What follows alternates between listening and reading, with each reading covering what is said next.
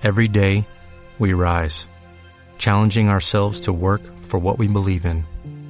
At U.S. Border Patrol, protecting our borders is more than a job, it's a calling.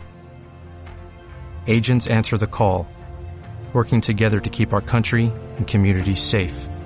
If you're ready for a new mission, join U.S. Border Patrol and go beyond. Learn more at cbp.gov/careers. Más FPC. Los resultados, las opiniones y el mejor debate del torneo local. Más FPC. Programa infaltable de un proyecto cafetero. Hola, hola, sean todos bienvenidos a una nueva edición de Más FPC. Mi nombre es José González y sean bienvenidos a este programa que habla del balompié cafetero, del fútbol nacional, del deporte rey con un tinte colombiano. Estamos nuevamente en una semana bajo la contingencia sanitaria y de salud producto del coronavirus, del COVID-19 que tiene en alerta a gran parte del mundo. Vemos que es una situación para nada fácil, realmente muy complicada en los temas de salud alrededor de todo el planeta y Colombia no se escapa de ello. Por eso es que esta es una nueva semana de la llamada cuarentena. Un periodo de tiempo en el que se supone deberíamos estar en casa. Y así lo estamos cumpliendo y desde más fútbol y más FPC traemos ante ustedes todo el producto, toda la calidad posible para que semana a semana se sintonicen con nosotros y escuchen un poco de todo lo que tiene que ver con el fútbol nacional. El fútbol ha parado, pero sin embargo las noticias alrededor de él no cesan. La última semana hemos tenido varias noticias que más que nada han dejado muy mal para a la división mayor del fútbol profesional colombiano, la Di Mayor. Vamos a empezar a hablar un poco de estas noticias y vamos a hablar también de la carta de auxilio que ha propuesto la Di Mayor ante el gobierno nacional. Primeramente, comentemos que como es bien sabido, la Liga Profesional del Fútbol Colombiano de la máxima categoría estaba prevista para volver el 18 de abril, la semana en donde se suponía que acabaría la cuarentena, pero no es un secreto para nadie que lo más probable y seguro es que la cuarentena en el país vaya a extenderse más de lo esperado. Por eso, la Mayor ha tomado la decisión de aplazar también el regreso de la Liga Colombiana y proclamar como fecha tentativa el 16 de mayo para el regreso de la misma. Sin embargo, como bien lo dicen, es una fecha tentativa, por lo que si la, situación de salud en el país sigue empeorando, es muy probable que también se aplace el inicio de la liga Betplay Di Mayor. Otra de las polémicas de la semana ha sido la decisión de algunos de los clubes de suspender los contratos de sus jugadores. Esto se vio más que todo en el equipo de Jaguares, que tomó una medida que no es ilegal, que cabe dentro de lo que se puede hacer por una empresa privada, pero que ha sido muy mal vista y rechazada ante el ojo público por tratarse de la suspensión de los contratos de sus jugadores profesionales. Gran parte de, los, de la plantilla de los jugadores de Jaguares ha tenido que verse en la suspensión de su contrato, por lo que no se le pagará en las siguientes semanas el mismo acuerdo con su club. Sin embargo, como lo mencionamos, es una medida que ha sido muy rechazada por parte de algunos gremios y algunas instituciones, pero que sin embargo cabe dentro de lo legal, por lo que se le ha recriminado mucho a la mayor esta decisión. Y bueno, para hablar de la otra polémica de la semana, hay que hablar de las fuertes declaraciones de Gustavo Serpa, el máximo accionista del Club de los Millonarios. Gustavo Ser Pablo del reparto de los derechos de televisión en una entrevista y como ya lo hemos mencionado en programas anteriores es un tema muy sensible en cuanto a la economía de los equipos ya que no se ha dado de la manera en que los clubes esperaban recibir estos ingresos. Gustavo Serpa tocó un tema bastante delicado y es la distribución de dichos derechos de televisión entre los 36 equipos que forman el fútbol profesional colombiano. Cito lo que decía Serpa. Es impresentable que entre Millonarios, Nacional y América se reúna el 70 y 80% del rating y reciban la misma cantidad por derechos de televisión que otros equipos. Es absurdo.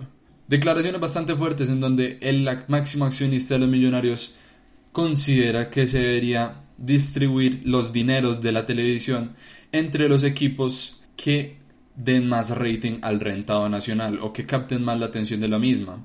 Incluso el máximo dirigente del equipo de los millonarios llegó a la instancia de proponer el debate sobre si hay que seguir o no en la DIMAYOR y trajo a colación el caso de Inglaterra y de la Premier League. Para quienes no lo saben, la Premier League se creó por los mismos equipos que no estaban de acuerdo en la distribución de dichos derechos televisivos, por lo que crearon una liga equitativa y más que equitativa justa en cuanto a la distribución del dinero entre los grandes y los pequeños equipos y cómo se veían a través de la televisión. Ante estas declaraciones el presidente de Río Negro Águilas salió a criticar contundentemente al equipo de los millonarios y trajo a colación un ejemplo sobre cómo ese equipo gasta su dinero. Dijo que es increíble que pidan más dinero mientras que a jugadores como Ovelar se les pagan 750 mil dólares para tenerlo sentado todo un semestre. Así que esta es la discusión bastante fuerte entre los diferentes directivos de los clubes nacionales sobre la distribución de los derechos de televisión. Bueno, y ahora sí vamos a hablar de la máxima polémica que se ha suscitado en los últimos días en el fútbol profesional colombiano y tiene que ver con la carta enviada por parte de la de Mayor para el gobierno nacional tratando de solventar las pérdidas económicas que tiene la institución que regula el fútbol profesional colombiano y pidiendo entre ellas un auxilio al gobierno para que no se hunda el barco de la Di Mayor. Cito parte de la carta que se envió al gobierno nacional. El fútbol profesional colombiano remitió a la presidencia de la República una carta dirigida al presidente de Colombia, el señor Iván Duque Márquez, en donde le solicita como gremio establecer políticas de salvamento que ayuden a sobrellevar las dificultades económicas que afrontan los clubes del rentado nacional por la emergencia sanitaria que ha ocasionado la pandemia del COVID-19 en el territorio colombiano. Las pérdidas de los clubes ascenderán a 80 mil millones de pesos durante la para es por esto que el llamado al gobierno nacional desde los miembros del balompié colombiano es trabajar de manera mancomunada para establecer políticas de cooperación que son necesarias con el fin de mitigar la situación. No es un secreto para nadie que la de mayor está perdiendo bastante, bastante, bastante dinero en toda esta contingencia sanitaria, sobre todo por la grandísima inversión que ha hecho en materia económica para traer un producto de calidad a los hogares de los colombianos. En una entrevista con Jorge Enrique Vélez, presidente de Mayor por parte de Semana, hoy tocó varios temas de los que se habla en dicha carta. Primero quiso dejar en claro que los 80 mil millones de pesos que se mencionan en las pérdidas en la carta que va a expresar el presidente Duque son sobre tres meses del fútbol colombiano parado. La I Mayor, como él dice, no está pidiendo donaciones ni regalos ni un dinero extra que le sobre al eh, gobierno, pero está pidiendo un crédito que aporte a las pérdidas que tiene la I mayor en este momento. Además, la I mayor piensa exigir a los jugadores que aporten parte de su salario, como decía el presidente Jorge Enrique, hay jugadores que ganan más que cualquier presidente de Latinoamérica y realmente es cierto. Por lo que él cita el caso del Barcelona. Como es bien sabido, el Barcelona hoy presentó la decisión de rebajar el sueldo el 70% a sus jugadores. Sin embargo, hay una polémica grande en España ya que el capitán Lionel Messi salió a dar esta información diciendo que parte de esta rebaja se debe a que buscan que se le cumpla en totalidad los contratos a los empleados del club. Jorge Enrique Vélez trae a colación dicho ejemplo, lo cual en lo personal me parece un desacierto total. Me parece incomparable impresentable que se piense incluso en lo que hizo el Barcelona. ¿Por qué? Porque es que cualquier jugador del Barcelona fácilmente gana más que cualquier jugador mejor pagado de la liga colombiana. Si los jugadores del Barcelona renuncian al 70% de su salario es porque, primero, el 30% es una gran cantidad de dinero que le va a entrar a cada uno. Aparte, cada jugador del Barcelona tiene diferentes auspicios con marcas europeas e internacionales por lo que una reducción en su salario realmente no va a ver tan afectada la economía de dicho jugador. Sin embargo, si vos jugás en Colombia y estás en un club como Jaguares, como Cúcuta, que no paga hace meses también, y a vos te dicen, se acabó el contrato, te vamos a reducir el sueldo, dicha persona va a ver tremendamente afectada la economía personal y de su familia. Por lo que en lo personal considero que esa comparación entre el caso Barcelona y lo que pide Jorge Enrique Vélez, que es la reducción de salarios a nivel general en el fútbol colombiano, es una total desfachatez. Por su parte también se le preguntó al máximo mandatario de la de mayor que si los directivos también van a renunciar a parte de su salario. Jorge Enrique Vélez dijo que él no tiene problema en hacer lo propio, pero todos sabemos que las directivas de los diferentes clubes no van a hacer eso. No van a optar por bajarse su salario antes que bajárselo a todo el resto de una institución. Y por más que haya gente que sea capaz de hacerlo, porque no hay que meter en un saco a todas las personas que hacen parte del fútbol profesional colombiano, sabemos que la última cabeza que se toca en un club va a ser la del presidente o la del máximo accionista o la del máximo mandatario. Y no es decir por decir, son cosas que se han visto a lo largo de la historia en el fútbol colombiano. El fútbol colombiano, un reflejo, una muestra muy clara de lo que es la política en Colombia. Se ve justo en este momento. Otro de los temas que se le preguntó a Vélez fue sobre el canal Premium. Y Vélez increíblemente reconoció que la situación del canal Premium fue una muestra de soberbia por parte de la I Mayor. Recordemos que cuando iba a empezar el canal Premium, en diciembre y en enero se le hicieron muchísimos cuestionamientos a la I Mayor sobre dicho canal, sobre el precio, sobre eh, la restricción al fútbol colombiano solo a verse por dicho canal e incluso mucha gente le está recordando a Vélez las palabras que dio meses atrás sobre el gobierno nacional. Y citamos, si el gobierno nacional quiere ver el fútbol por televisión abierta, le pasamos la factura. Y ahora es la de mayor quien le está pidiendo auxilio al gobierno nacional. Por lo que Vélez está admitiendo que ha sido una muestra de soberbia total por parte de la de mayor. El canal premium es uno de los apartados más afectados evidentemente por la contingencia de salud. En los cuatro meses que van corrido del año contando de que abril ya está a la vuelta de la esquina, el canal Premium solo ha podido cobrar el mes de febrero. Enero fue una muestra gratis, febrero lo cobró, marzo no se le cobró a los suscriptores y ya han anunciado que abril tampoco se le cobrará, lo cual es totalmente concordante con la situación actual. Es lógico. Sin embargo, mucha gente se ha quejado que su cable operador sí les está cobrando el canal premium y Winsport responde que es una responsabilidad del operador que se tenga y que deberán hacer el reajuste. Entonces se están tirando la pelota los unos a otros. Porque los operadores dicen que no ha habido un comunicado expreso por parte de Winsports para dejar de cobrar dicho canal y Winsports dice que es responsabilidad de los cable operadores no cobrar dicha tarifa. Por lo que es otra de las tantas situaciones delicadas que tenemos en materia económica por parte de la I mayor y de sus productos. Otro de los temas que tocó Vélez en dicha entrevista fue el fútbol femenino. El fútbol femenino hemos estado hablando de él en las últimas semanas y hace dos programas tuvimos un completo informe por parte de Mariana Pineda sobre la situación actual del balompié de las mujeres en Colombia. Sin embargo, las declaraciones que hoy dio Jorge Enrique Vélez son bastante desalentadoras para las jugadoras profesionales de nuestro país ya que dice que los clubes no tienen ninguna obligación de carácter laboral con las jugadoras, ya que apenas esta semana se iba a iniciar la firma de contratos por parte de los clubes y las jugadoras, por lo que legalmente no hay obligación alguna, no hay obligación contractual que tengan los equipos para con las jugadoras profesionales. Por lo que, al igual que el fútbol profesional, en este momento el fútbol femenino está en un limbo total, incluso un limbo más delicado porque se ha pospuesto la firma de contratos, por lo que se ha pospuesto el ingreso por parte del salario que pueda ganar una jugadora profesional en nuestro país. Otro de los temas que se le cuestionó directamente al presidente de la Mayor fue el enrolamiento, el polémico enrolamiento en nuestro país. Para quien no lo sepa, hace un par de años surgió la idea del enrolamiento. El enrolamiento habla de que cada hincha que pretendiera entrar a un estadio del país tendría que tener un carnet expedito por la I mayor y que este tendría un costo. Sin embargo, es una medida que nunca se implementó en el fútbol profesional colombiano y que dicha plática se perdió.